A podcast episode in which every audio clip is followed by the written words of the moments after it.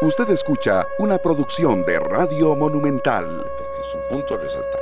Luego vimos un trabajo de equipo con la Fiscalía y con los jueces y ahora podemos complementar eso si el Poder Judicial hace la, su trabajo interno, que creo está tratando de hacerlo y eso me alegra muchísimo, porque le repito, fue en este programa suyo donde se inició esta discusión, este, esta premisa de que era necesario que esa jurisdicción entrara a trabajar para que tratara los casos más difíciles, los de crimen organizado.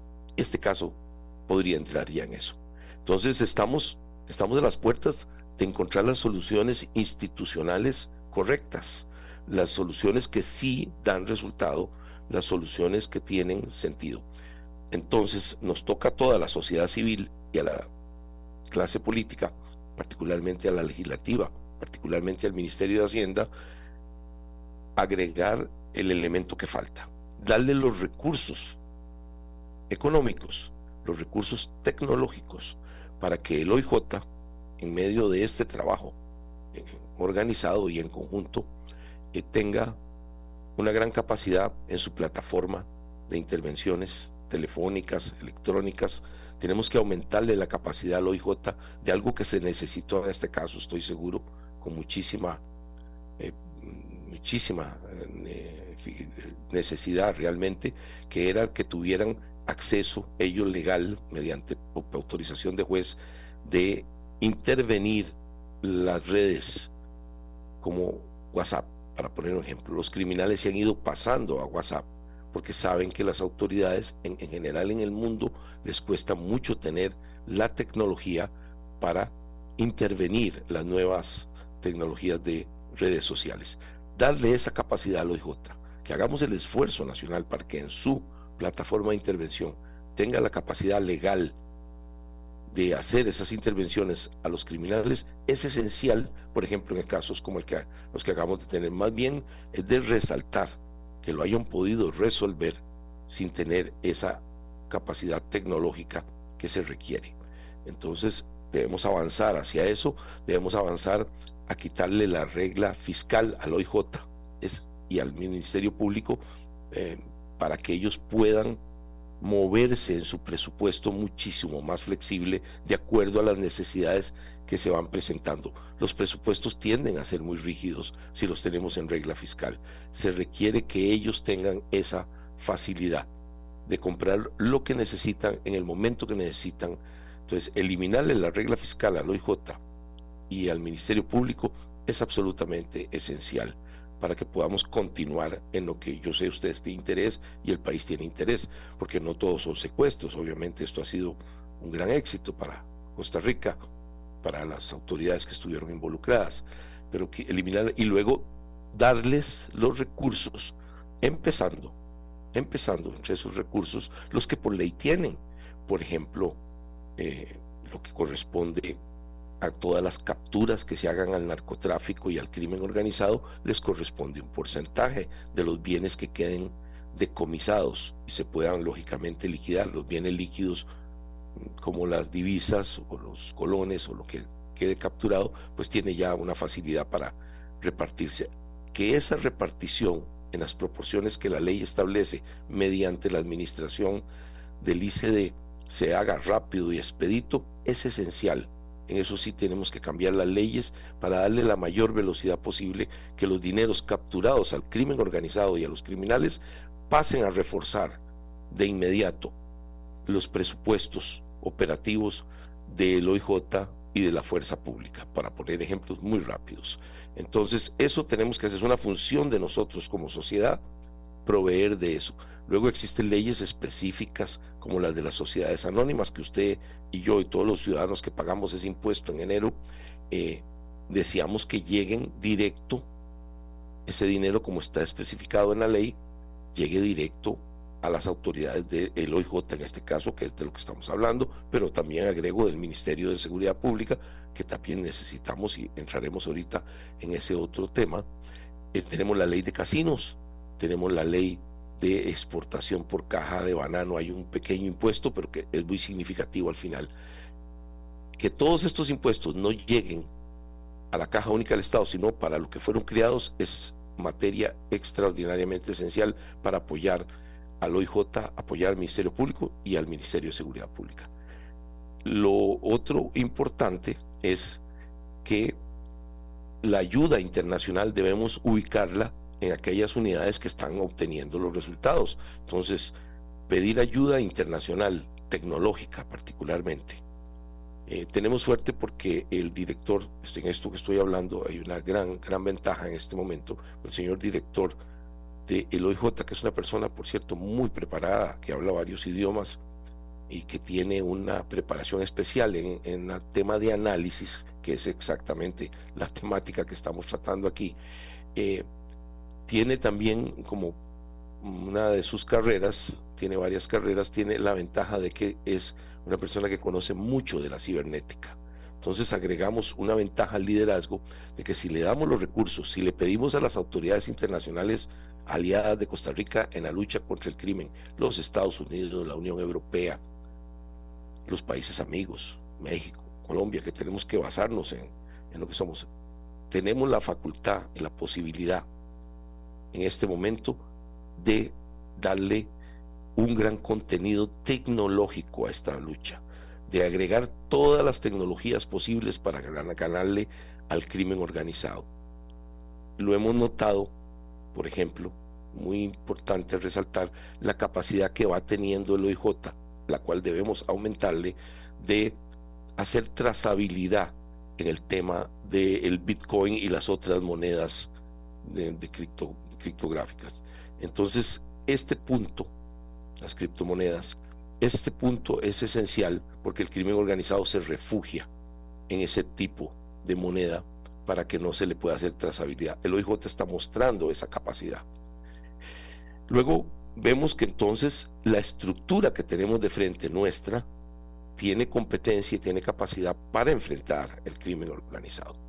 Esto me llena de alegría poderlo decir tenemos que darle el apoyo judicial a través de la judicatura especializada. Me parece que vamos en ese camino.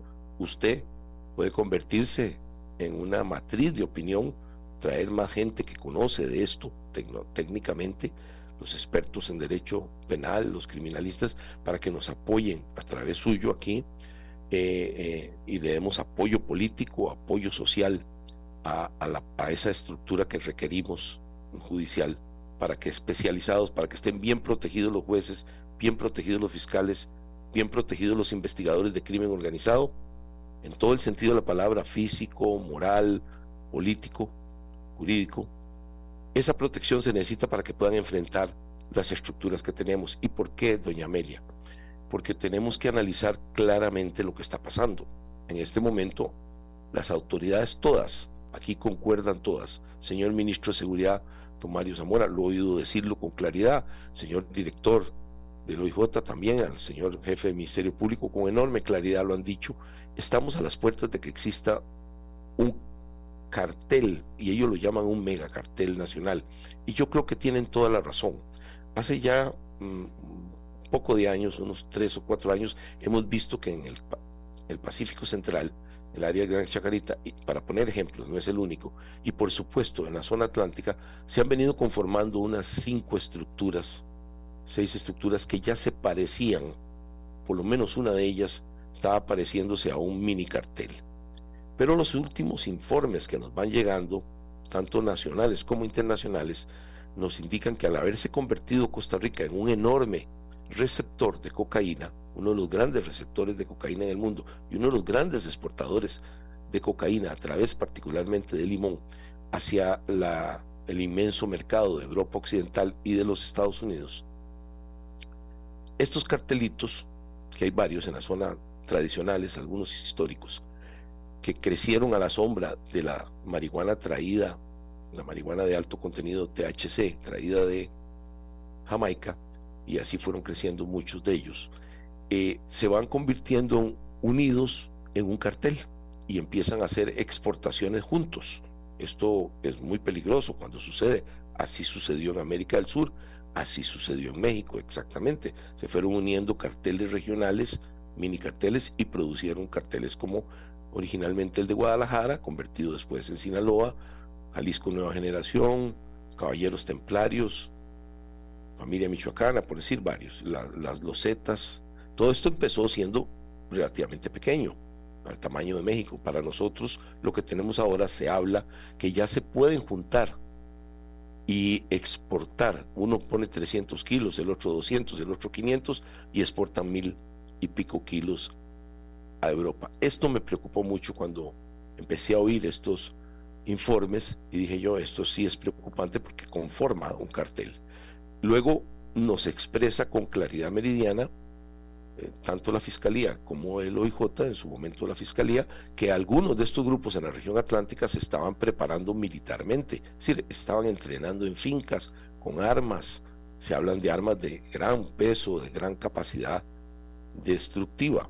Incluso empezamos a oír hablar de granadas de mano. Todo esto nos indica que los carteles están, los mini carteles, y si se forma un cartel, particularmente en la región atlántica, podríamos empezar a tener un cartel que tiene brazo armado. Ya no es gatilleros que hacen asesinatos que nos han preocupado extraordinariamente, sino un brazo armado que ya ejecuta hasta niveles políticos. Puede llegar a imponer su voluntad, como la es en algunas regiones de México, por ejemplo, y de Colombia, para poner dos ejemplos muy conocidos. Luego el tercer elemento que más me preocupó, el que me llamó más la atención de todos en este análisis técnico de si estamos frente a organizaciones realmente importantes, es la que me dicen que ya tienen capacidad, algunos de esos cartelitos, y lógicamente la tendría la Federación de Cartelitos llamada Mega Cartel, si eso se logra ensamblar en su etapa, digamos, ya más madura, ya tienen oficinas, si podemos llamarlo así, de compra en Colombia. Están comprando ellos droga en Colombia y la traen por cuenta propia. Y esto es un cambio de paradigma extraordinario, que nuestras organizaciones criminales, que anteriormente servían en logística, que anteriormente servían para apoyar a los grandes carteles colombianos y mexicanos que operaban aquí en Costa Rica, nos usaban como bodega y punto de distribución, esto implicaría que tener la capacidad los costarricenses de ir a comprar droga y traerla por cuenta propia, esto sí implica que estamos a las puertas de un problema muy serio desde el punto de vista del crimen organizado local. ¿Y qué ejemplo tenemos? Nos lo dio el propio ministro de Seguridad con gran claridad en la lancha que trajo dos toneladas de marihuana de alto contenido, THC, marihuana de alta calidad de Colombia. ese es el ejemplo más claro. Había oído yo de varios otros ejemplos, por supuesto que los había oído de varias estructuras que tenían esa capacidad, que, estaban, que tenían sus oficinas de compra en Colombia. Eh, a mí eso me llamó poderosísimamente la atención. Ahí sí estaba yo preocupado porque vi que todos los elementos requeridos para que termináramos, como terminó México, como terminó Colombia, como terminó Guatemala, para poner ejemplos en donde se formó el cartel de Zacapa, para poner un ejemplo histórico de un país pequeño que terminó teniendo un, un equipo criminal a nivel internacional. Si nosotros entramos en eso por las facilidades que tenemos de exportación, por la economía exportadora que tenemos, eh, nos vamos a convertir en un tema muy serio para el país que va a minar la institucionalidad, va a, por supuesto a afectar extraordinariamente esas regiones que podrían empezar a caer en regiones fallidas y eventualmente podríamos nosotros tener un Estado fallido cuya etapa final es lo que llaman los expertos el narcoestado, donde de lo que prevalece son los intereses de los grandes narcotraficantes sobre los intereses nacionales.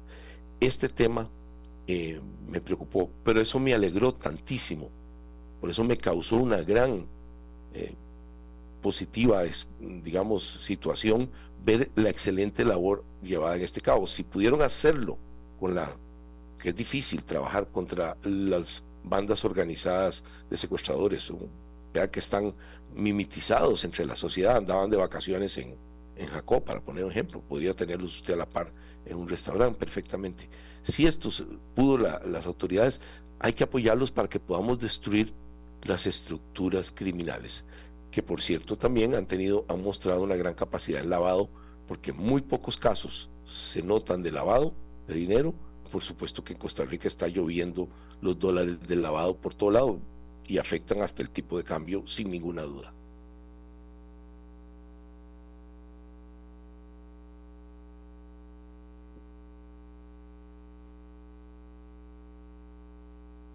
nuestro país, que ya lo tienen inclusive claro las autoridades, eh, ¿qué hace la población? ¿Qué hacen los sectores? ¿Qué debemos hacer? ¿Qué podemos esperar también de la reacción institucional a llevar adelante? Eh, no sé, uno piensa que en los operativos, perdón, me dicen aquí que tenemos un eco, disculpen, eh, en los operativos piensa uno deberían ser más operativos, deberían tener más control, qué pasa con la policía municipal, qué papel puede jugar en el control en las comunidades, que, para ver cómo andan armados, para controlar las motos, para controlar los carros. O sea, ¿qué hacemos como sociedad? Y además, ¿qué no estamos haciendo como sociedad que podría ayudar eh, en este momento? Eh, muy buena la, aseveración suya y, está en el punto correcto de lo que sigue porque nos preocupamos mucho por el crimen organizado de alta cota, como el narcotráfico grandote que tenemos, enorme, gigantesco a nivel planetario que tenemos en Costa Rica en este momento y también ahorita nos preocupan actividades como hemos visto recientemente, las actividades migratorias ilegales, ahí hay un crimen organizado pasando miles de personas por año en Costa Rica haciendo un enorme negocio, también en Centroamérica. No, estoy excluyendo a nadie de esto, me estoy refiriendo a Costa Rica porque su pregunta es concreta, ¿qué podemos hacer nosotros? Eh, ahí hay un crimen organizado de primer nivel relacionado con las bandas internacionales de tráfico de personas. Eh, tenemos mm, varias actividades criminales a las que debemos atacar, pero no todo es narcotráfico, el gota a gota, que humilla y oprime a las personas que están en mayor fragilidad económica. Eh, también ahí quiero resaltar que una labor que no la resaltamos lo suficiente hace unos 15 días en el gota gota, que es algo extraordinario, que oprime a las personas que han caído en un problema económico, piden ese préstamo y se convierte en una especie de esclavitud bajo amenaza, extorsión a las personas. Bueno, eh, resaltando de nuevo las labores importantes, eh, usted vio recientemente, la semana pasada, que el OIJ y el Ministerio Público capturaron cinco policías. Cinco policías estaban metidos en eso. Eso es de resaltar extraordinario de, las bandas reconocidas de, de gota a gota. Esa fue una labor realmente importante. Capturar a gente que está metida en la policía, a gente que probablemente también esté metida en otros estamentos del Estado costarricense que estaban ayudando a las bandas de gota a gota. Eso, eso es de resaltar muchísimo y tenemos que sostener esos casos porque esos son los que nos van a permitir tener una política pública respecto a proteger a las personas de este flagelo terrible. Tenemos eh, el tema que se nutre también del crimen organizado, de la banca que tiene que ver con la lotería clandestina, para poner varios ejemplos. Y por supuesto el lavado tradicional de la compra de fincas, hoteles, eh, y otras actividades que claramente estamos clarísimos que están aquí en el país en forma masiva. Luego, mi preocupación mayor, si eso no es suficiente, es que esta actividad de dinero, de lavado, de apoyo económico a la actividad criminal pase claramente al sistema político, es decir, que empiecen a financiar masivamente, en primer lugar, como usted lo señaló, indirectamente el nivel municipal, que es el que me preocupa más, sobre todo el de las costas. Sobre todo el de las costas me preocupa extraordinariamente, porque siento que ahí tenemos una, una posibilidad de penetración peligrosísima, que nos puedan dominar exactamente los sitios en donde está la exportación y la recepción de las drogas. Este tema es importante. Ponerle atención, apoyar al Tribunal Supremo de Elecciones para que tenga una gran capacidad de vigilancia en los movimientos sospechosos de ayuda política, económica particularmente. Ahí tenemos que trabajar fuerte, ahí tenemos institucionalidad fuerte como el Tribunal Supremo de Elecciones, por dicha es muy fuerte la institucionalidad, entonces darle apoyo de cualquier tipo que necesite, nacional e internacional, para que esté muy reforzado, eh, está muy claro lo que tenemos que hacer ahí. Tenemos la actividad cibercrimen, hemos sufrido cibercrimen extraordinario en el país no nos tiene que contar esta historia a nadie, ni leerlo en los medios internacionales. Tuvimos un ataque a la caja, al Ministerio de Hacienda. Ahora vi que había habido un ataque de hacker ayer en una de las instituciones. Eh, tenemos al cibercrimen encima, causándonos un daño extraordinario, doña Amelia y amigos y amigas. Un daño extraordinario en la salud, en Hacienda Pública, en el Ministerio de Transportes, uno, para decir, y, en municipalidades y en todo lado. Este, este tema, repito, no podemos dejarlo de lado, porque en cualquier momento lo recibimos el ataque. Y fue muy devastador y muy costoso para el país, y muy costoso para la salud pública, la hacienda pública. Entonces, el cibercrimen es un tema que tenemos que trabajar paralelo. Es un tema más tecnológico, es un tema que tenemos ayuda internacional, ciertamente, que reconocer la enorme ayuda que nos dio España con su centro de, defensa cibernético que tiene, uno de los mejores del mundo en Madrid, la ayuda que nos da Estados Unidos, que acaba de, decir claramente que nos va a ayudar económicamente en este tema, porque estos países avanzados, tecnológicamente avanzados, militarmente avanzados, saben lo que significa que te paralice en un país con una capacidad cibernética que tienen algunos enemigos de la democracia, enemigos de la estabilidad. Entonces, es importante no dejar de lado, parece, nos olvidamos un rato del cibercrimen, pero este cibercrimen está ahí presente. Una forma de cibercrimen, y usted lo debe recibir como lo recibo yo, que somos adultos mayores, de personas mayores que constantemente se les roban su pensión, se les roban sus ahorros, son los que tienen, mediante el truco que en el fondo se parece a todo esto, hackeo, robo de cuentas, etcétera. Todo esto debemos institucionalizar una política pública que proteja las instituciones y proteja sobre todo a las personas. Me preocupan las personas mayores, en particular me preocupan las personas mayores que son víctimas de esta situación. Entonces tenemos esa capacidad y la respuesta es sí, si la queremos ejercer, si la queremos entrenar. Eh, es importante ir atacando todos, porque el, en, criminalidad en Costa Rica, si vemos las estadísticas, el que subió más alto, el que subió mucho, mucho más alto porcentualmente fue el cibercrimen. De no tener casi nada a tener un cibercrimen masivo que prácticamente paralizó el país. Entonces, es importante prestar atención porque en cualquier momento nos puede volver a pasar. En términos de lo que usted menciona, eh, que usted tiene toda la razón, vamos a lo práctico. ¿Cómo paramos los asaltos que siguen habiendo, cómo paramos los robos de carro que siguen habiendo. Por cierto, hubo uno, hubo un, elemento reciente también de la semana pasada, en la que, o esta semana a principios, que se parecía a un secuestro, pero podía ser también un bajonazo en el Coyol. Por cierto, lo menciono, dado que estamos en esa en esta temática, entonces existen esos crímenes todavía, se están esos fenómenos criminales siguen perfectamente avanzando. Tenemos regiones del país en que eh, se ha convertido en un problema el cobro de, es un tipo de extorsión, lógicamente más baja, de más baja intensidad, pero ahí está la extorsión, el cobro de peajes las, en los barrios pobres les cobran a la gente por ir a la escuela, por llevar el chiquito, por salir a trabajar, les cobran un peaje 500 colones, 1000 colones, lo que sea. Hay gente que está cobrando impuestos, criminales que están cobrando impuestos a salones de belleza, a taxistas, etcétera, porque dejarlos operar en el barrio, barrios de socialmente deprimidos incluso. Eh, esto, este crimen sigue existiendo. Los asaltos a las casas, los asaltos a los negocios siguen existiendo. Y usted tiene razón, eso se ataca de una manera específica, básicamente. Eh, eh, efectivamente son los retenes de carretera, los operativos intempestivos en cualquier lado del país, en donde se captura entonces a las bandas que transitan de un barrio a otro, de una comunidad a otra, de una ciudad a otra, eh, se les captura rápidamente con armas o con el producto de lo robado.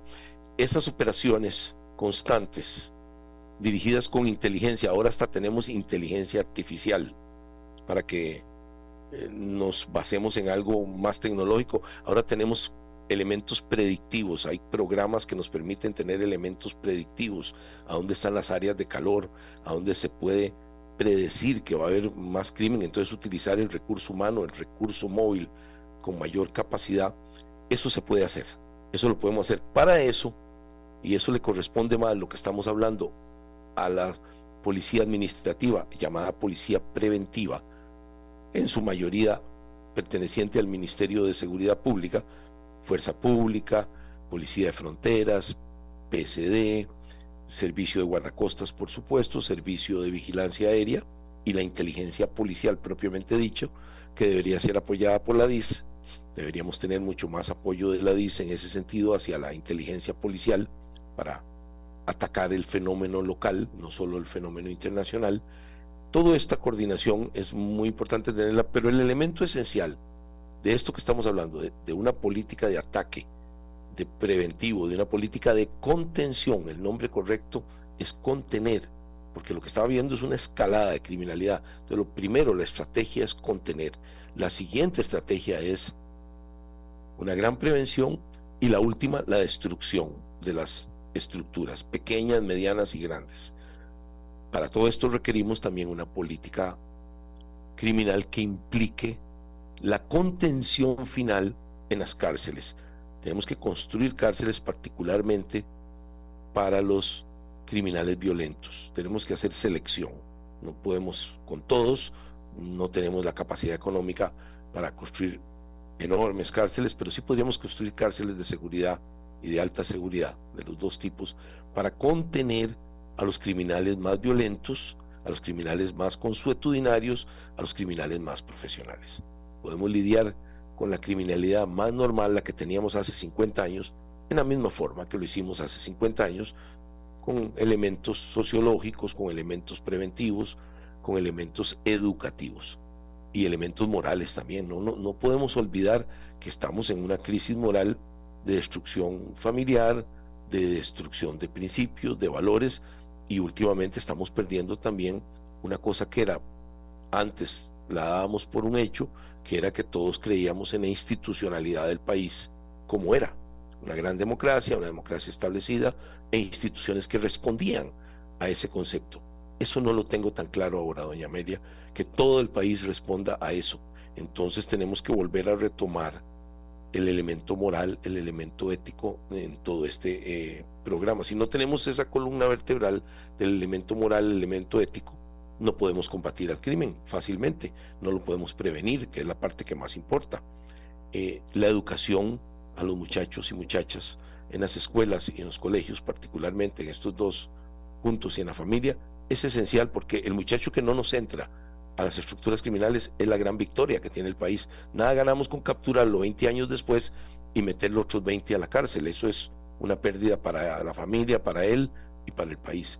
Eh, la prevención. Pero lo que usted me pregunta es, ¿existe la capacidad en el país de que podamos tener contención? Y la respuesta es sí, sí existe esa capacidad.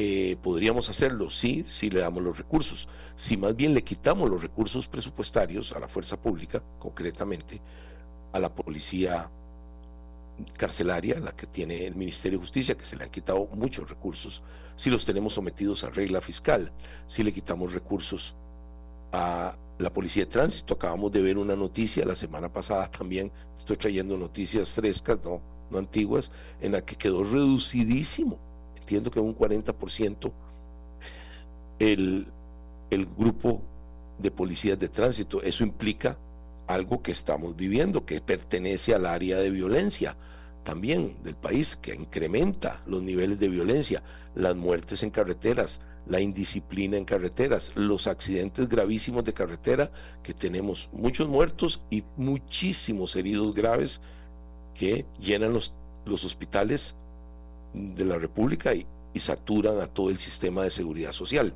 Esta es la temática, esta es una temática que pertenece a la seguridad nacional la cantidad de y el porcentaje de, daño que se causa en las carreteras por accidente es extraordinario para un país civilizado, no puede, no es tolerable eso.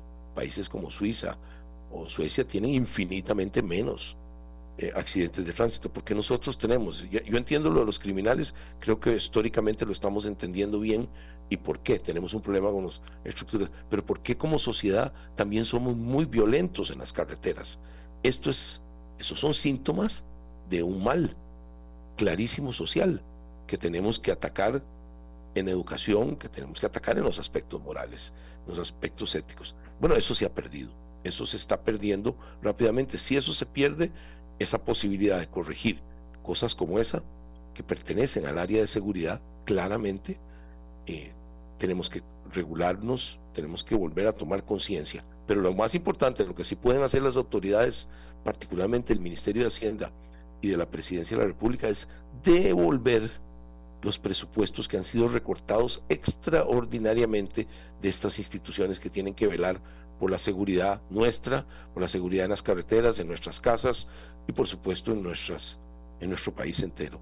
La devolución de ese dinero es el primer elemento y ese elemento lo pueden hacer políticamente hablando rápidamente. No se requiere de un proceso ni siquiera de meses.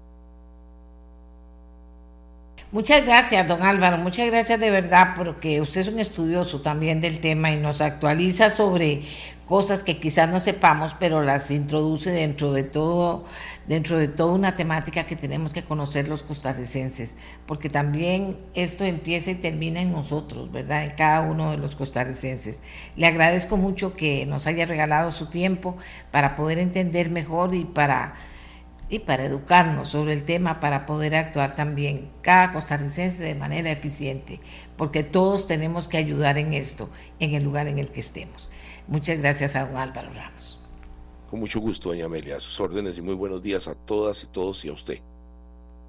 Muy amable, gracias. Hacemos una pausa, Costa Rica, y ya regresamos con más aquí en nuestra voz. La mía, la suya, la de todos y todas. Amigos y amigas, salvando corazones. ¿De qué se trata? El Colegio de Médicos, en unión con otras organizaciones, realizará la tercera edición de la actividad Salvando Corazones. Mañana, eh, vamos a ver si es mañana, en el estadio Ricardo Saprissa a partir de las 9 de la mañana. Se trata de una capacitación masiva para que las personas aprendan a realizar la técnica de reanimación cardíaca, oigan ustedes, y puedan atender una eventual situación mientras llega la persona técnica adecuada. El evento es gratuito y contará con la participación de 50 instructores de bomberos y de la Cruz Roja. ¿Qué les parece la información? Es una buena noticia que hay que aprovechar. Y tenemos con nosotros a Margarita Marchena Picado, presidenta del Colegio de Médicos, que nos cuenta por qué es importante estar preparados para ello y cómo les ha ido a, los que han organizado este Salvando Corazones en las anteriores dos oportunidades. Muy buenos días, doctora Marchena. Muy buenos días a usted, doña Amelia, y un especial saludo a todos los que nos siguen por las diferentes redes. Muchísimas gracias por esta oportunidad. Bueno, una mañana, como usted lo decía temprano, este, nublada, pero eh, aquí con muy buenas noticias, como usted lo estaba mencionando, tenemos esta tercera edición de Salvando Corazones con el agregado de cuidando el corazón de nuestros deportistas. Esta actividad es un esfuerzo conjunto de varias instituciones, el Benemérito Cuerpo de Bomberos, la Benemérita Cruz Roja Costarricense, con el apoyo de la Municipalidad de Tibás, de Moravia y el Deportivo Saprissa. ¿En qué consiste esta capacitación? Esta capacitación es que cada una de las personas que asiste va a aprender de la mano de los expertos, que son estos más de 50 instructores, a cómo hacer una primera respuesta ante una persona que colapse. Sabemos que en Costa Rica la primera causa de muerte son precisamente las enfermedades cardiovasculares y que por cada minuto que nos retrasemos o se retrase la atención de estas personas podría disminuir hasta en un 10% las posibilidades de que esa persona sobreviva. Entonces, ¿cómo podemos reaccionar ante un familiar, un amigo, un desconocido si estamos, por ejemplo, en un centro comercial o un restaurante que colapse? ¿Cuáles son los pasos que debemos de seguir para poderle dar una atención adecuada. En el tanto, llegan los equipos de rescate. Esta, em, esta formación es completamente gratuita, va a ser dada por los expertos, no se requiere un entrenamiento previo, no está limitado por edad, así que pueden participar este, todos aprovechando que estamos en vacaciones y que mañana es día sábado, pues también vamos a tener actividades complementarias para que esto también sea una actividad familiar Vamos a tener a la banda Municipalidad de Tibás a las 9 y 30 de la mañana, que por cierto se está preparando para el concurso internacional de bandas ahora en noviembre en Colombia. Vamos a tener a las 11 de la mañana Educandox, que también nos va a hacer una demostración con estos, este, con estas mascotas que tanto ayudan para la salud eh, mental en diferentes instituciones. A las 11 y 30 vamos a tener actividades de demostración de otros tipos de deportes como arterofilia, calistenia, crossfit, porque precisamente de eso se trata, de cuidar el corazón de los deportistas. ¿Cuántas veces no hemos este, visto, verdad? Amigos que salen los fines de semana a hacer bicicleta en los diferentes barrios que se ponen más ahora en vacaciones, ¿verdad? A jugar bola, bueno, lo que dirían coloquialmente a mejenguear, que salen a correr. Entonces, esa es una posibilidad de que aprendamos qué hacer ante una eventual emergencia, cuál es la técnica correcta con la cual podemos atender a estas personas. Es una capacitación que es muy importante. Esta es nuestra tercera edición. En las dos ediciones anteriores han sido un éxito eh, rotundo. Hemos tenido la participación de más personas de las que estábamos esperando. Así que este sábado los esperamos pues con el mayor entusiasmo y la mayor alegría para podernos capacitar. Entre más costarricenses estemos capacitados al respecto, pues vamos a poder tener una mejor respuesta en estos casos de emergencias. Doctora, la felicito y espero que de verdad esta invitación que hace usted y que hacemos nosotros apoyando este esfuerzo sea utilizado por, por las personas, por las familias, para llegar a entrenarse en algo que puede ser definitivo e importante en el momento adecuado, ¿verdad? Es toda una nueva cultura que están impulsando ustedes y que me parece muy importante. Así que mañana ya la doctora nos dijo cuáles son las actividades que se van a tener y usted puede participar, amigo y amiga, y le agradecemos mucho a la presidenta del Colegio de Médicos que haya estado con nosotros, invitándolos a ustedes para que vean la importancia que tiene y la importancia que le está dando el Colegio de Médicos y Cirujanos a la par de las otras instituciones que están colaborando con esto. Muchísimas gracias a la doctora Margarita Marchena Picado presidenta del Colegio de Médicos. Y ahora vamos a irnos con otro tema, ¿les parece?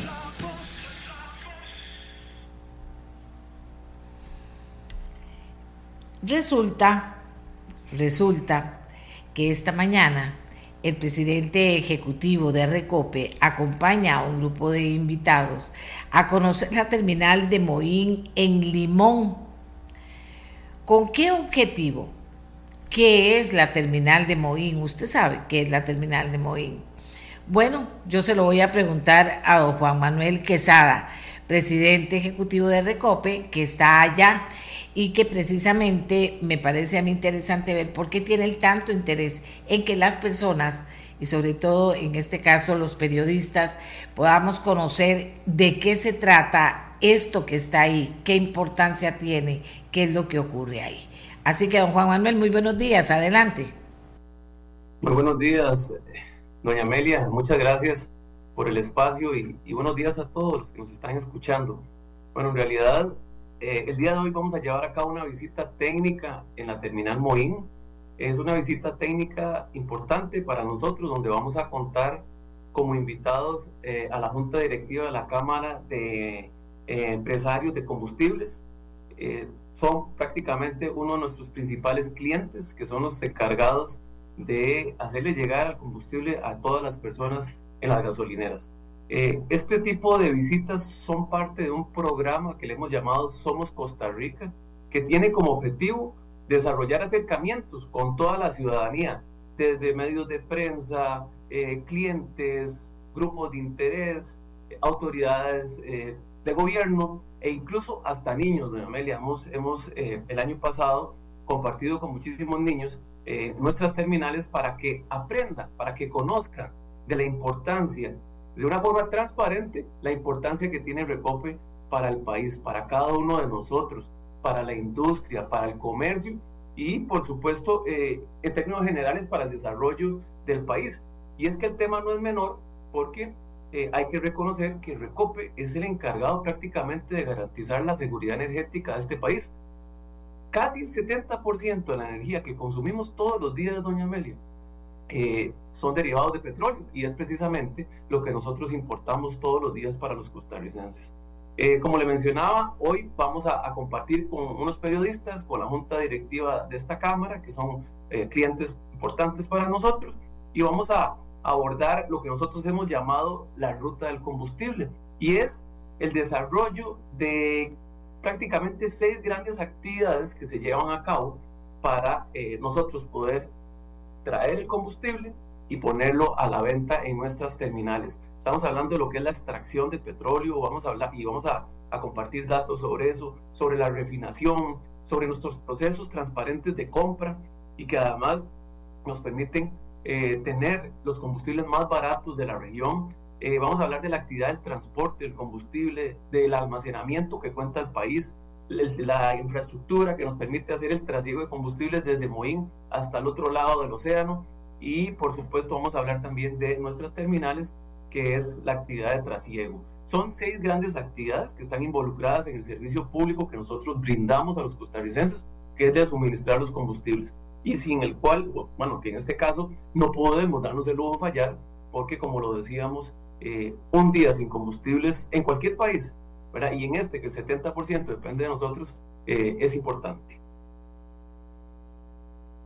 En las otras visitas que han tenido, ¿qué, ¿qué les dice la gente una vez que conoce el proceso, que conoce el lugar? ¿Qué dice la gente? Porque de todas formas usted no está... Es un Ajá un, es un programa tan bonito que nos permite eh, quitar un montón de mitos, ¿verdad? La gente no sabe, bueno, ver, por ejemplo, un barco, el tamaño que tiene eso, la complejidad eh, que implica, eh, digamos, en este caso, extraer el combustible de un barco para pasarlo a la terminal, son cosas, digamos, muy ilustrativas que le permite a la gente entender la complejidad que hay detrás de eso. Pero además de eso, nos permite, muchas de las cosas que se preguntan tienen que ver con el precio del combustible. ¿Verdad? ¿Qué es lo que hay detrás del precio del combustible? Y bueno, en estas visitas técnicas nos permite, te repito, ilustrar de una forma muy sencilla, eh, grande, gran parte del proceso que llevamos a cabo para eso. Eh, es este, por ejemplo, también parte de la visita es la terminal, entonces ver los tanques y ver cómo es que funcionan y explicarles cómo es el sistema que nosotros llevamos o el control que llevamos diariamente sobre cuánto están consumiendo los costarricenses, sobre cuánto combustible podemos almacenar, sobre cuánto combustible nos queda en cada uno de los tanques y, y tener que medir eh, prácticamente 45 días antes eh, un embarque para que llegue a Moí, son de las cosas eh, que tiene este programa y que nos permite, repito, desmitificar un montón de cosas, pero además de eso, que la gente se forme sobre esta actividad tan importante a las personas. Eso está muy interesante. Ahora, dígame, a, Recope en este momento, ¿qué lo tiene trabajando? ¿En qué está preocupado Recope? No sé si tiene que ver con los precios, no sé si tiene que ver con calidad. ¿En qué está trabajando Recope? ¿Qué lo mantiene ocupado? Vamos a ver, doña Amelia, algo que es no menor, pero que ya es parte de nuestro ADN, es eh, bueno, nos ocupa todos los días el tema de garantizar el suministro de combustible de una forma oportuna, es decir, que ningún día nos falle. Eso es una cosa muy, muy importante, pero ya es parte de lo que siempre hacemos. También es parte de nuestro compromiso de todos los días garantizarle a los costarricenses que el combustible que estamos poniendo a la venta es un combustible de calidad. Para que tengan una idea, nosotros establecemos en los carteles de compras de combustibles internacionales cuál es la calidad que Costa Rica quiere de los combustibles. Cuando un embarque sale, por lo general la mayoría viene, el 97% viene de Houston, de la costa de Texas, eh, ahí tenemos un laboratorio independiente entre la empresa, eh, que en este caso nos vende el combustible, y nosotros, que hace las pruebas del producto y dice, esta cumple. Entonces ya ahí se puede venir el, el, barco con el combustible y cuando llega Moín, antes de descargarlo, doña Amelia, es la segunda prueba que hacemos. Esos son con nuestros laboratorios, que son laboratorios de primer mundo, son los mejores de la región. Luego, eh, ya cuando ya le damos el ok eh, del combustible que cumple con la calidad en el barco, lo logramos sacar y cuando lo vamos a poner a, la venta y en Moín, le hacemos otra prueba a ese combustible. En total son 150 mil pruebas que hacemos nosotros eh, al año para todos los combustibles. Y finalmente, cuando los enviamos a una terminal, sea la de Barranca, la de La Garita, la de Chomogo, en un aeropuerto, les volvemos a hacer pruebas de calidad. Entonces, eso es otra de las cosas que nos tiene a nosotros ocupados todos los días. No solo la oportunidad de, o sea, el tema de garantizar el suministro de combustibles todos los días, sino también que sea con calidad. Pero además de eso estamos trabajando fuertemente, doña Amelia, en lo que es la, el mantenimiento de la infraestructura para poder brindar el servicio, que es un tema que lamentablemente nos encontramos en esta administración con un rezago de más de 10 años en temas importantísimos como es la seguridad de la infraestructura. Entonces, eso nos tiene muy ocupados, doña Meli, eh, darle mantenimiento a esa infraestructura y también nos tiene muy ocupados el tema de buscar la eficiencia en nuestros procesos. Nosotros tenemos claro que nos debemos a los costarricenses y en la medida en que nosotros podamos ir reduciendo los gastos, ser más eficientes como empresa, son beneficios que le podemos trasladar a todos los costarricenses en las tarifas. Esas son parte de las cosas que nos tiene ocupados. Hoy en día también estamos ocupados en el proyecto de mezclar etanol con la gasolina. Es un proyecto importante para el país, doña Amelia, que nos va a permitir eh, sumarnos a los esfuerzos de la humanidad para reducir los, gas, los gases de efecto invernadero. Eso nos va a permitir sustituir el 10-8% de la gasolina derivada de petróleo por, eh, eh, por etanol, que en este caso es un combustible que no va a modificar las condiciones químicas del producto, pero que nos va a permitir emitir menos, menos gases de CO2. Así que ese es otro proyecto importante en el que estamos y que estamos muy contentos porque es, es, una, es un paso adelante que va a dar Costa Rica de primer mundo también para consumir combustibles mucho más limpios y este, ir alejándonos un poquito cada vez más del consumo de derivados de petróleo las personas que están escuchando el programa. ¿Por qué ARECEP cuestiona a Recope? La calidad del combustible, ¿por qué, se, ¿por qué lo cuestiona ARECEP a Recope? Recientemente tuvimos la oportunidad, doña Amelia, de aclarar unas notas que nos envió ARECEP. ARECEP es el regulador del mercado, eh, son personas las que están atrás, eh, eso implica que también se pueden equivocar. Nosotros salimos eh, muy transparentemente a aclararle a la ciudadanía el, alcance que tenían esas notas.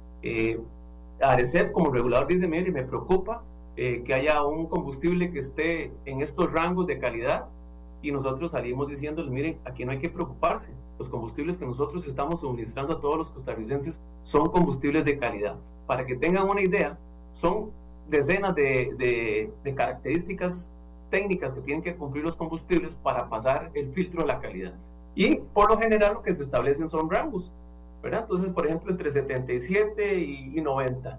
Pues resulta ser que nosotros logramos poner a disposición de todos que todos los combustibles que nosotros hemos venido vendiendo están dentro de ese rango. Entonces llamamos a la calma, dijimos no se preocupen, eso nos tiene a nosotros ocupados todos los días y nosotros estamos procurando garantizar que el combustible que usted consume en su casa, en la gasolinera, eh, tiene las calidades que tiene que ser. Entonces, yo diría que más que un conflicto con Arecep, ha sido un tema de aclarar. Eh, nosotros dijimos, mire, tal y como lo indica la misma Arecep, no hay ningún incumplimiento, simplemente es una alerta que ellos están dando, nosotros les decimos, de acuerdo, eh, bienvenida la alerta, pero lo cierto del caso es que no se puede cuestionar en este, en este momento que estemos suministrando combustibles que estén fuera de especificaciones técnicas. Aquí preguntan varias personas. ¿Por qué insisten en el etanol si las pruebas que se hicieron ya, por lo menos lo que supimos muchos de nosotros, dicen las personas que están escribiendo, es que podrían causar daño a los motores? Mire, eso es falso, doña Amelia. Qué buena pregunta, porque eso me permite eh, llamar también a la calma a todos los que están escuchando y que, y que es otro mito también que hay alrededor de esto. Eh, el etanol no va a dañar los, los, combustibles en los porcentajes en el que nosotros técnicamente estamos estableciendo, que es entre un 8 y un 10. Doña Amelia, para que tenga una idea, países como Brasil ya, ya tienen más de 30 años de estar mezclando el etanol con las gasolinas. Ya incluso en Brasil la flota, existe flota vehicular que utiliza solamente etanol. En Estados Unidos, doña Amelia, todos los estados de Estados Unidos consumen gasolinas con etanol incluso estados como California tienen un porcentaje de mezcla de más del 25%. Y en todo el mundo se utiliza eso. Nosotros vamos detrás de esas tendencias a nivel mundial eh, y que la, son lamentables. Para mí como, técnico, la verdad que me da pena que eh, nos hayamos enfrascado en este tipo de, discusiones cuando ya eso está superado, ya eso está probado en el mundo. Es un montón de mitos que hay alrededor de la mezcla de las gasolinas con etanol. Y, otro ejemplo, doña Amelia, es que muchos de los vehículos que se han importado a Costa Rica y que todavía se están importando vienen de Estados Unidos. Y como lo mencionaba doña Amelia, ¿qué combustible traen o qué combustible han utilizado esos vehículos toda su vida? Combustibles con etanol gasolinas con etanol. Así que creo que es importante la pregunta, eso nos permite desmitificar eso. Eh, nosotros tenemos en nuestra página web un estudio sobre el tema del etanol que habla no solo de que es, un, es una mezcla que no va a afectar, en este caso, los, los vehículos, sino también que podríamos nosotros como consumidores tener ahorros, poder tener un ahorro en la tarifa, porque al mezclarlo podríamos tener precios inferiores a los que tenemos hoy en día.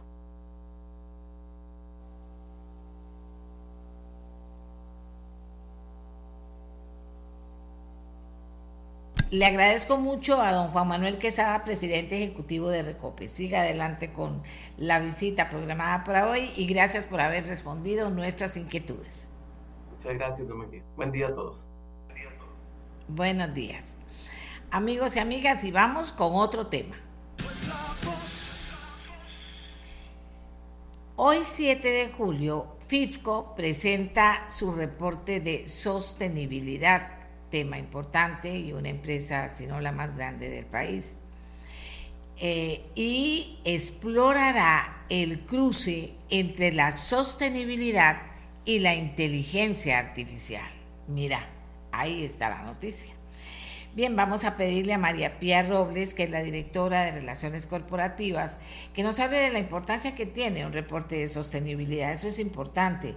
Y también, ¿qué es esto de explorar el cruce entre la sostenibilidad y la inteligencia artificial? Muy buenos días, María Pía, adelante.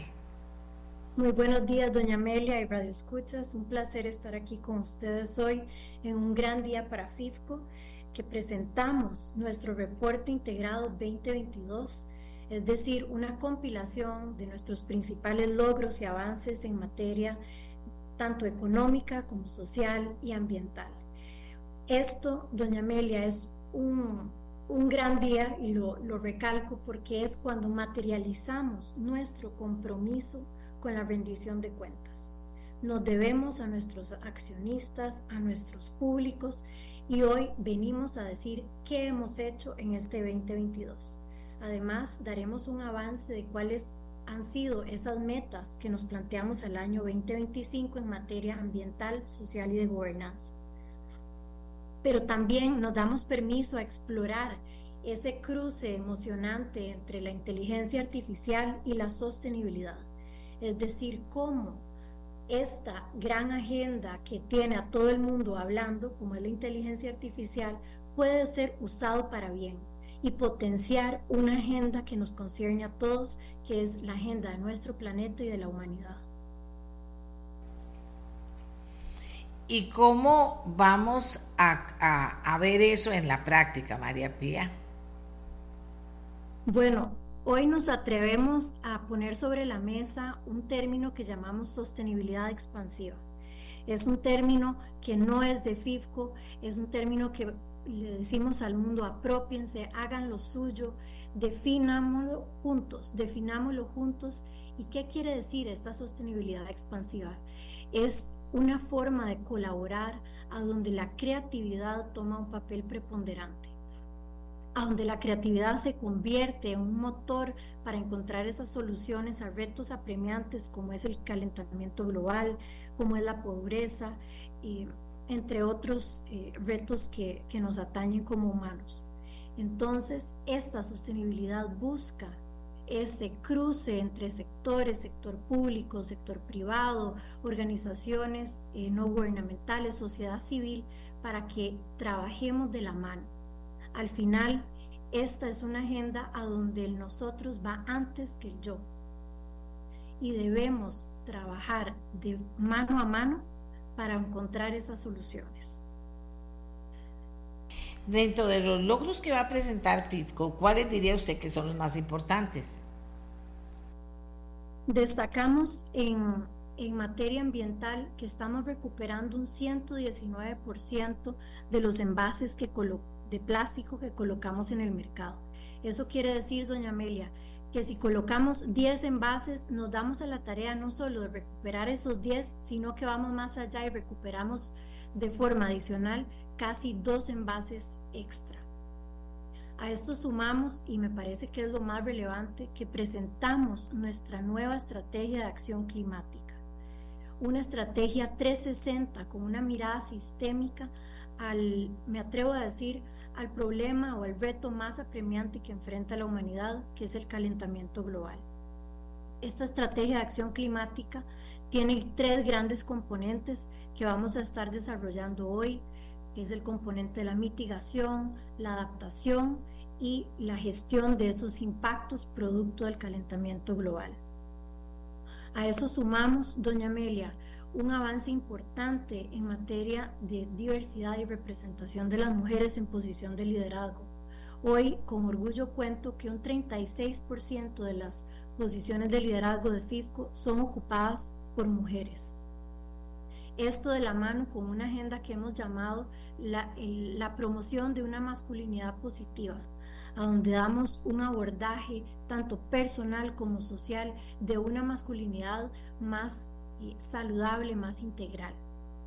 Eso en términos sociales, eh, me atrevería a decir que es lo más relevante que hoy vamos a estar contando, entre otras noticias. No, importantes, son importantes, claro que sí.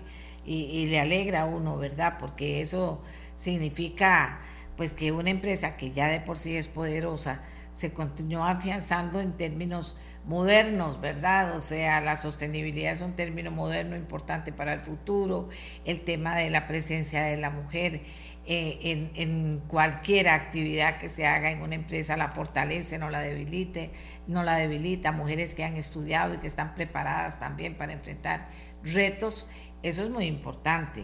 Eh, eh, bueno, esto de, de, la, de la inteligencia artificial es muy interesante, por lo menos para saber finalmente qué logran con el tema. Y a futuro, ¿qué se están comprometiendo, María Pía? Nos comprometemos no solo a seguir trabajando con disciplina y consistencia en nuestras metas planteadas al año 2025, son nueve metas en materia ambiental, social y de gobernanza, pero también tenemos el compromiso de seguir explorando con optimismo las posibilidades que ofrece la inteligencia artificial para la gran agenda de sostenibilidad. Doña Amelia, en este momento se está dando un encuentro de las Naciones Unidas llamado Tech for Good, a donde están explorando justamente cómo la inteligencia artificial puede ser usada para bien.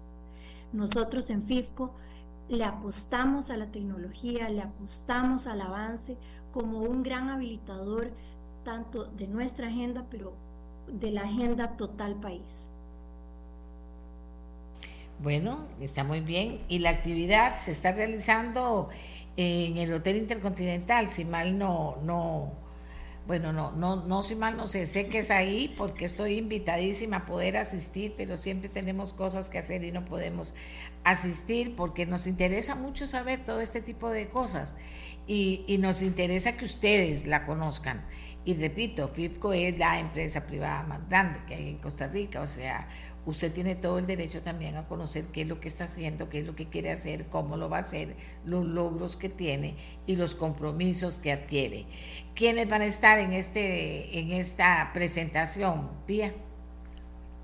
Hoy tenemos este evento que es híbrido. Efectivamente, estamos eh, la modalidad presencial aquí en el Hotel Intercontinental, pero invitamos a todos los que se quieran unir que a través de nuestras redes sociales, FIFCO, eh, tanto en Facebook, Instagram, LinkedIn, pueden encontrar el enlace para unirse de forma virtual y darle seguimiento a este evento, a donde haremos esta rendición de cuentas del año 2022 en las dimensiones económica, social, ambiental. Presentaremos el avance de nuestras metas ESG o Ambiental, Social y de Gobernanza por sus siglas en inglés. Y luego Jorge Méndez de Accenture nos dará una pincelada y exploraremos juntos ese cruce entre la inteligencia artificial y la sostenibilidad. Insisto, eh, se pueden unir todos los que quieran, en nuestras redes sociales se encuentran el enlace para darle seguimiento a este evento híbrido. Bueno, tendremos la oportunidad de asistir al evento eh, de una manera virtual. Ahora es muy bonito, ¿verdad? María Pía, ahora se pueden hacer todas esas cosas increíbles y la gente no puede decir, no puedo, eh, eh, no, no tengo chance porque es muy largo, eh, está haciendo mucho frío y prefiero no salir, ¿verdad? Muchas cosas que pueda decir la gente o que con anterioridad la gente diga, mira qué bien, voy a tener la oportunidad de poder estar, seguir toda la actividad virtualmente.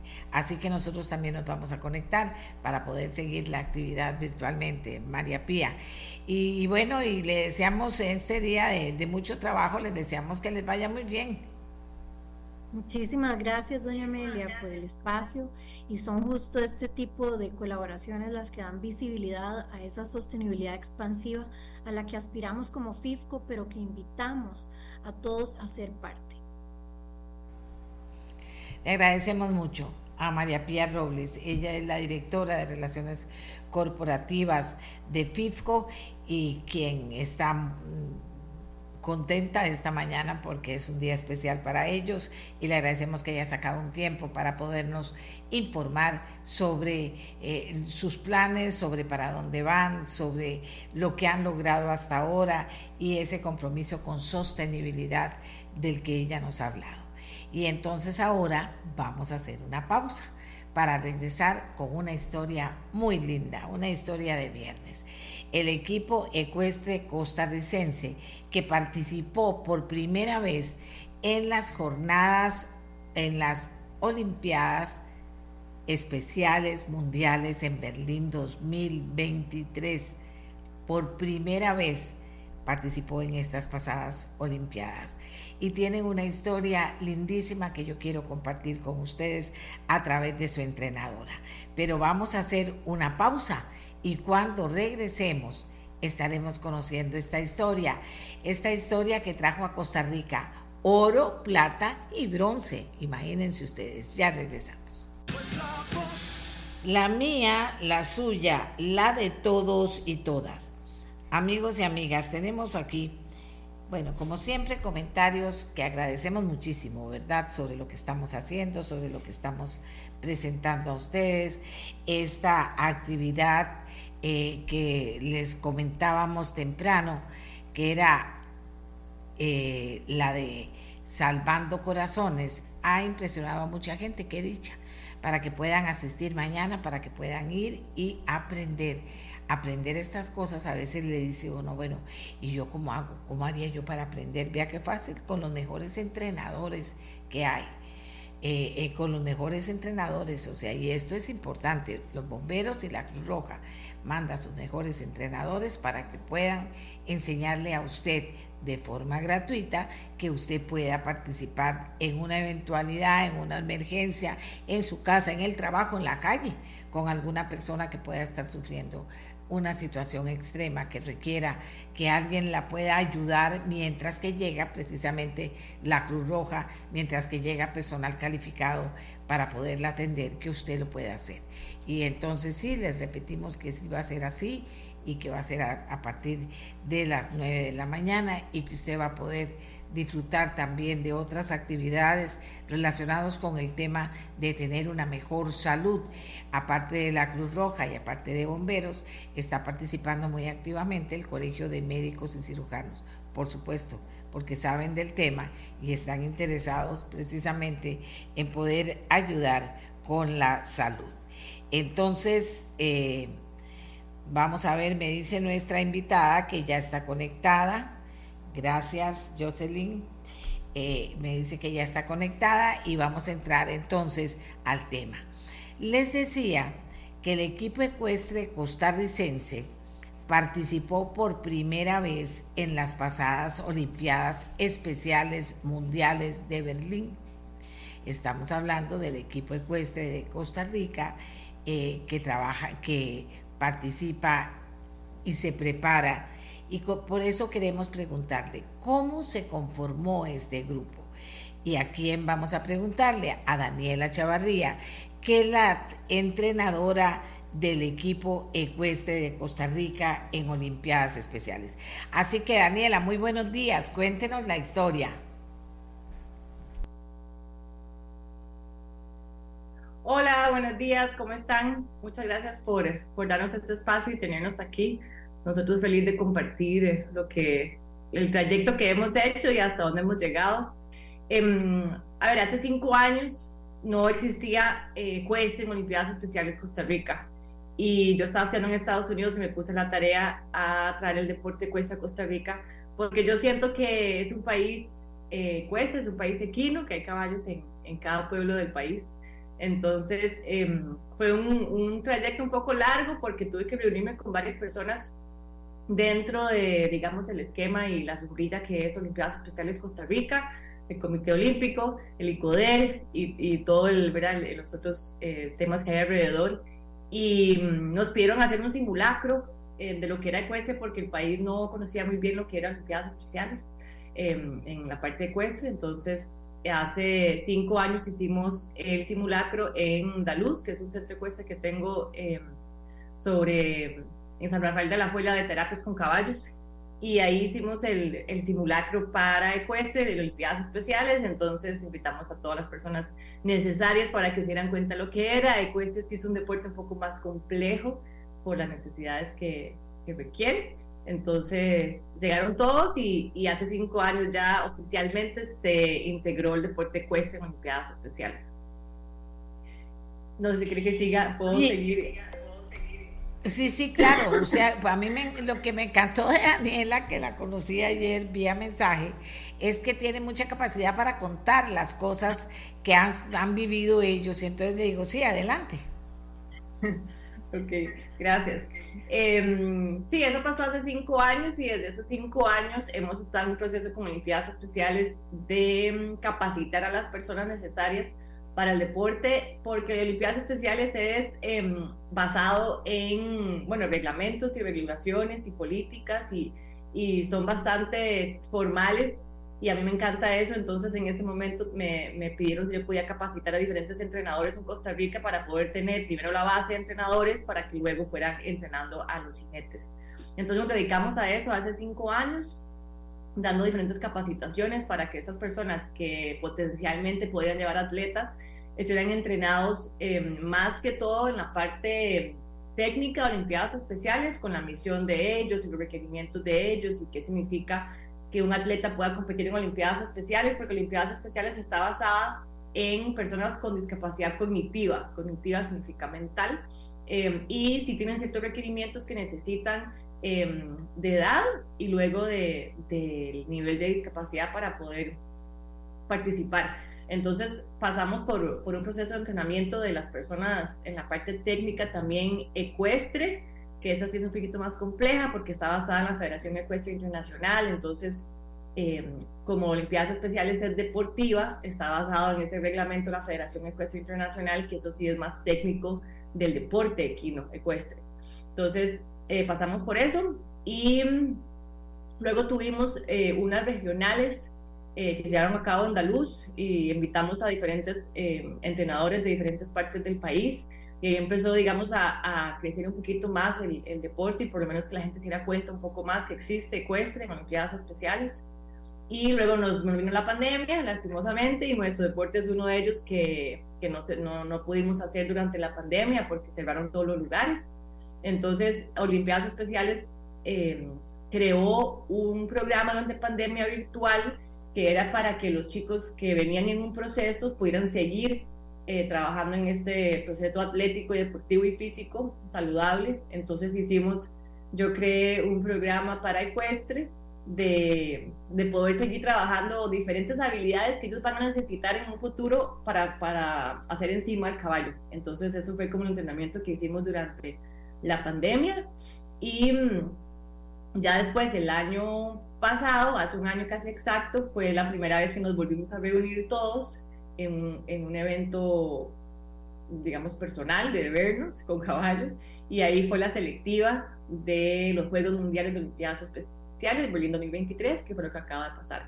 Entonces ahí eh, invitamos igual a todas las personas que querían participar con los requerimientos que nos había dado Special Olympics International, que es Olimpiadas Especiales Internacional, que ellos ponen los requisitos para los atletas que iban a esos Juegos. Y también escogieron las, las disciplinas, que tal vez ahora más adelante puedo hablar un poquito de eso, pero ellos escogieron las disciplinas que, que iban a abrir para la competencia. Entonces, bueno, el cuesta es muy nuevo, con la pandemia creo que afectó a, bastantes personas, entonces em, hicimos el evento andaluz y mm, que tiene todas las, las, instalaciones para poder llevar a cabo estos eventos de limpiadas especiales y también los caballos, porque los caballos es un tema bastante importante en, en nuestro deporte, tienen que ser caballos que son aptos para, para atletas em, con este tipo de habilidades. Y mm, ahí seleccionamos a cuatro atletas que iban a participar como equipo de Costa Rica en las Olimpiadas Especiales Secuestres, que por primera vez íbamos a ir, entonces era un honor para nosotros poder por primera vez participar y, y, y también para ellos una ilusión porque iban a dejar huella en el país. Entonces, esa fue, este es el proceso que tomamos para poder llegar hasta donde hace un año seleccionamos el equipo de Costa Rica para ir a los Juegos Mundiales de Olimpiadas Especiales. Ahora, aquí me dice una persona, un escucha, una persona que nos está escuchando, los caballos son los mejores terapeutas del mundo. ¿Es cierto eso? Sí, em, sí son los mejores terapeutas, yo, yo concuerdo completamente.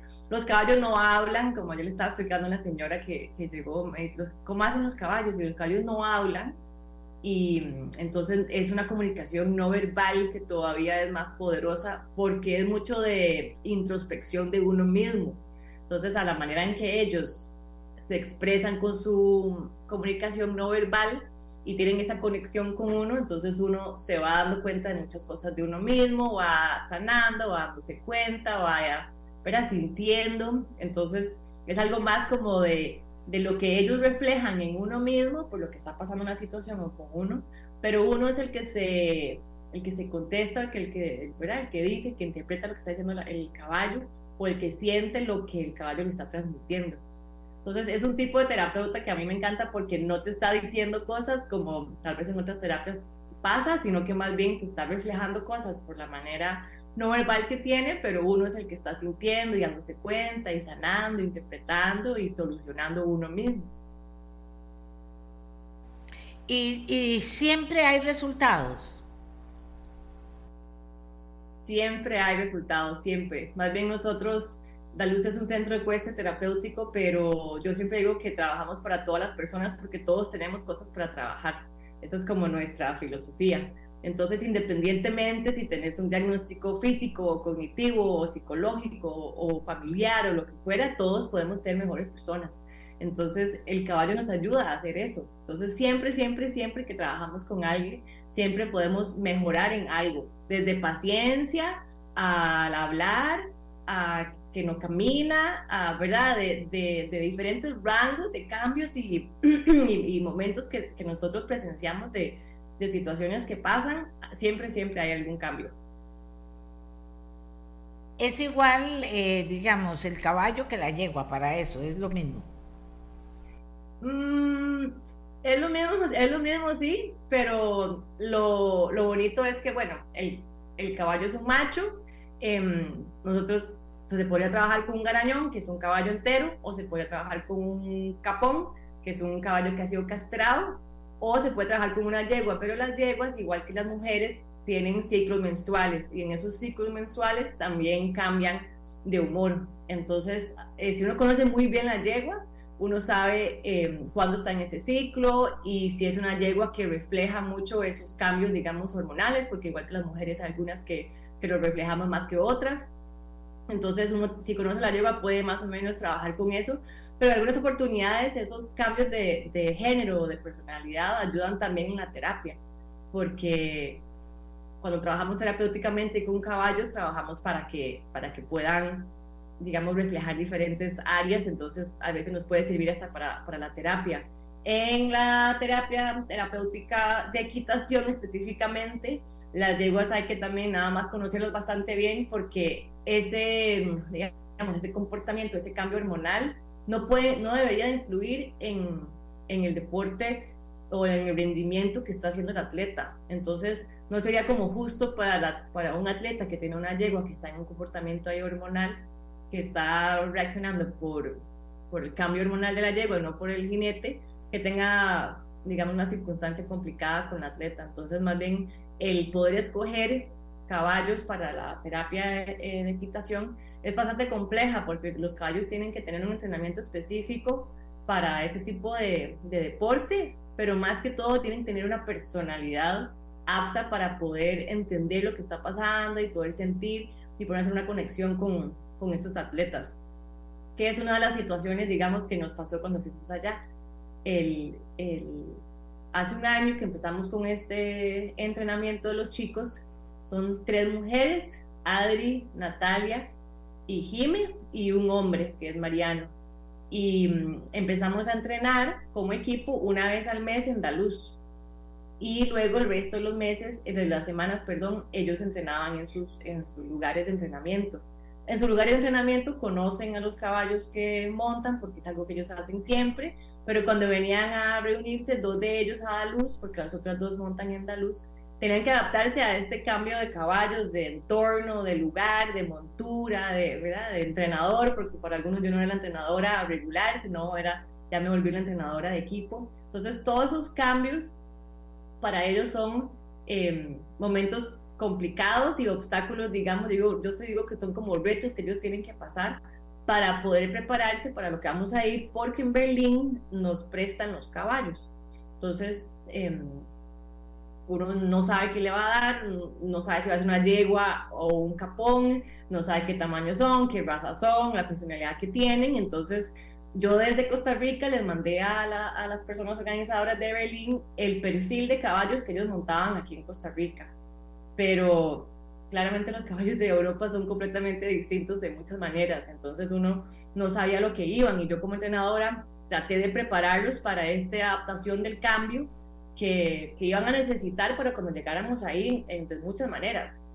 El idioma, para empezar, porque les hablaban en diferentes idiomas, y luego los caballos, el tamaño, el color, la personalidad, cómo reaccionan.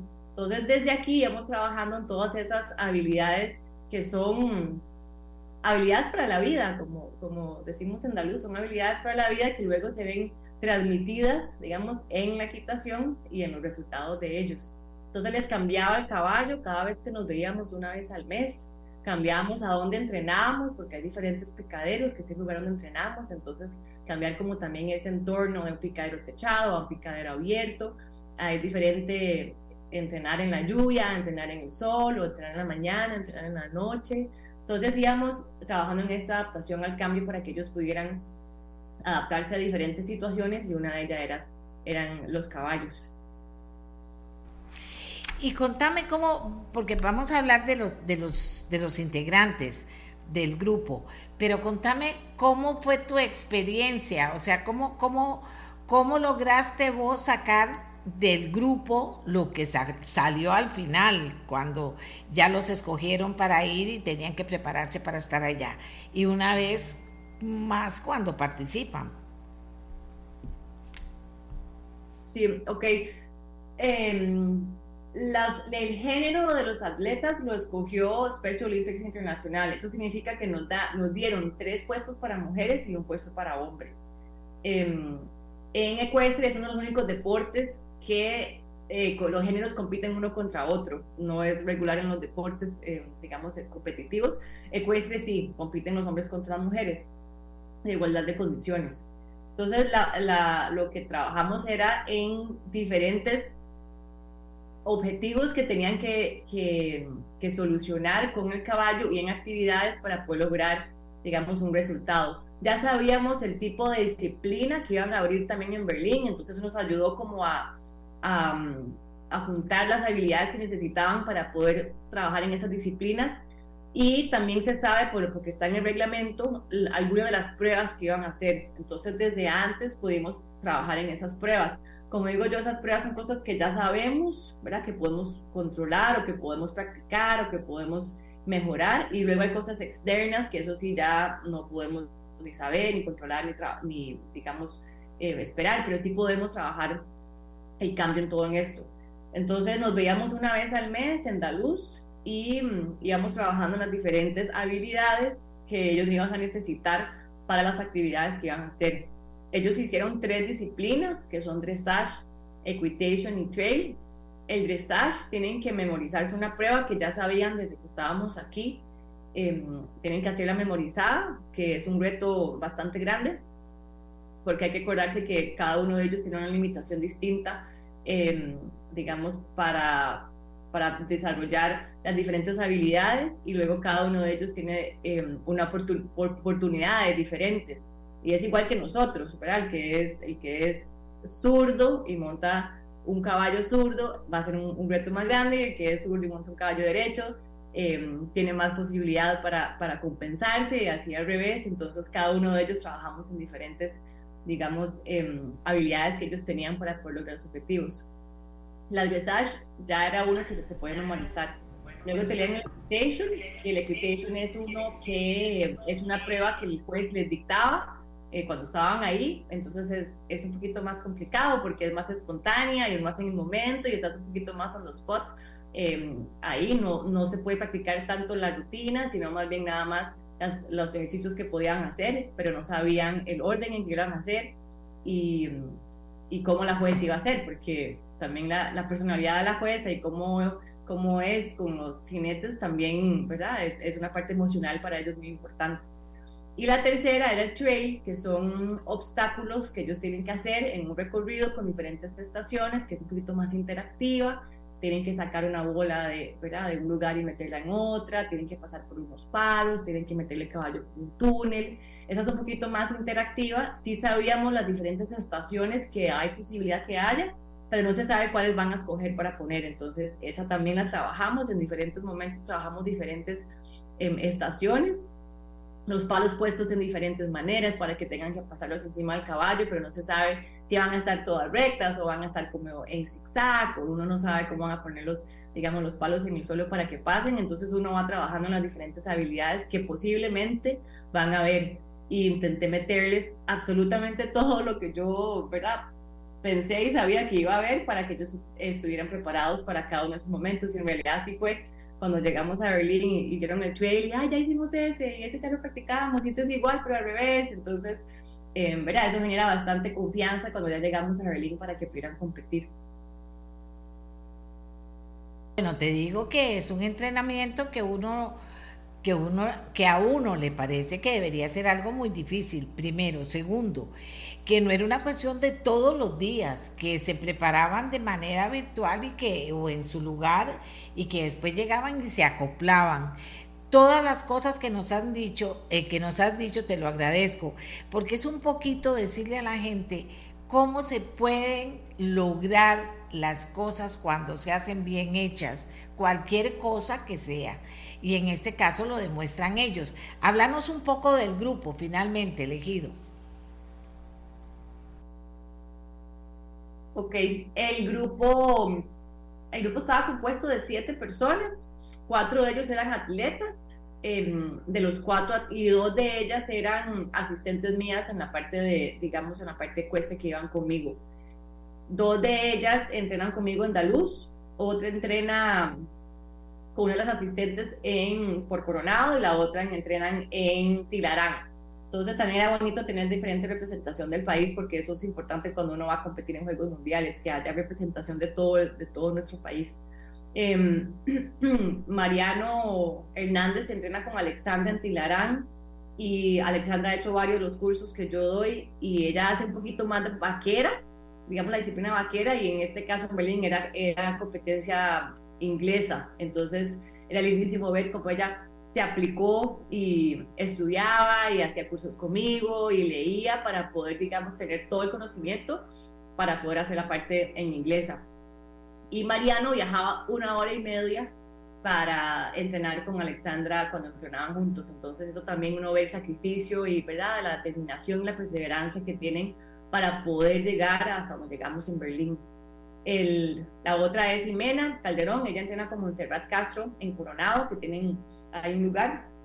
Y ella lleva bastante rato también montando y eh, eh, montaban una o dos veces a la semana. Eh, a veces trabajaban la parte emocional y luego trabajaban la parte de, de equitación. Y mm, luego las otras dos, que son Jimena, perdón, Adriana Molina y Natalia Castro, que eran conmigo en Andaluz, en San Rafael de la Juela, y mm, ellas también montaban dos veces a la semana. Entonces íbamos trabajando no solo la parte de, de equitación técnica, sino también la parte emocional, de comunicación, de trabajo en equipo, de poder ¿verdad? comunicarse con, con otras personas que no son en su zona de confort. Y mm, aparte de eso, Olimpiadas Especiales tenía algo muy, que a mí me encantó, que era paralelamente al deporte que estás haciendo, tenés que estar haciendo otros deportes físicos y tenés que estar en un programa de, de health, de, de salud.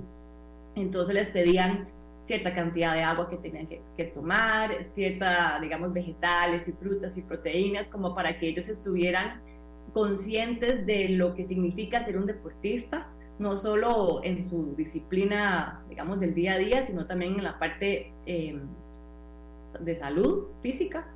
Y luego nosotros, con este equipo de Cueste, tuvimos una psicóloga deportiva, que fue un aporte fundamental para nosotros, que nos que más bien fue por medio de un patrocinador, pero fue una ayuda increíble porque para ellos casi que en los últimos meses fueron un poquito más ansiosos, Ecuestre nunca había estado, digamos, participando, entonces tenían ahí como, como unas ganas de, ¿verdad?, de hacer lo mejor que ellos podían sin saber a lo que iban. Y um, empieza a crear como muchas emociones y, ¿verdad?, muchas eh, ansiedades y muchas cosas. Entonces esta psicóloga deportiva que se llama Laura Moreira fue un aporte genial para, para el equipo y nos reunió con las familias, que son una clave fundamental también en, en, todo este desarrollo deportivo para ellos. Y luego con los otros entrenadores para ver cómo nos apoyábamos, tanto la familia como al, al atleta, y luego con ellos. Y, y, eso fue también como una ayuda bastante grande para todo el equipo para prepararlos a lo que, a lo que fuimos allá. Entonces éramos siete, los siete viajamos eh, yo era la entrenadora principal, la head coach, luego con los dos asistentes y ellos cuatro. Y um, dormíamos con, con, el equipo, con todo, todo, toda la delegación de Costa Rica. Y eso también es un reto bastante grande para ellos, separarse de las familias, ¿verdad? Estar separados por dos semanas, eh, sin papás, sin familiares, sin la rutina de ellos del día a día. Entonces fue bonito también compartir con ellos. Más bien ayer me preguntaron qué era mi parte favorita del viaje. Yo dije conocer a los atletas de una manera más personal porque uno los conoce deportivamente y, y en la hora o dos horas que uno entrena, pero ya allá pasamos 24 horas al día juntos, entonces realmente nos llegamos a conocer personalmente y verlos a ellos en sus personales más, más en el día a día, con otros chicos, con retos, con, ¿verdad? con estar fuera de casa y todo eso. Fue para mí lo más bonito de, en realidad de todo el viaje, aparte de las medallas y lo bien, bien, bien que les fue a ellos y los resultados que sacaron la parte más bonita, pero ¿qué, ¿qué, situaciones difíciles tuvieron que enfrentar también vos como entrenadora o ellos mismos? Era el primera, la primera vez que iba un grupo ecuestre para allá.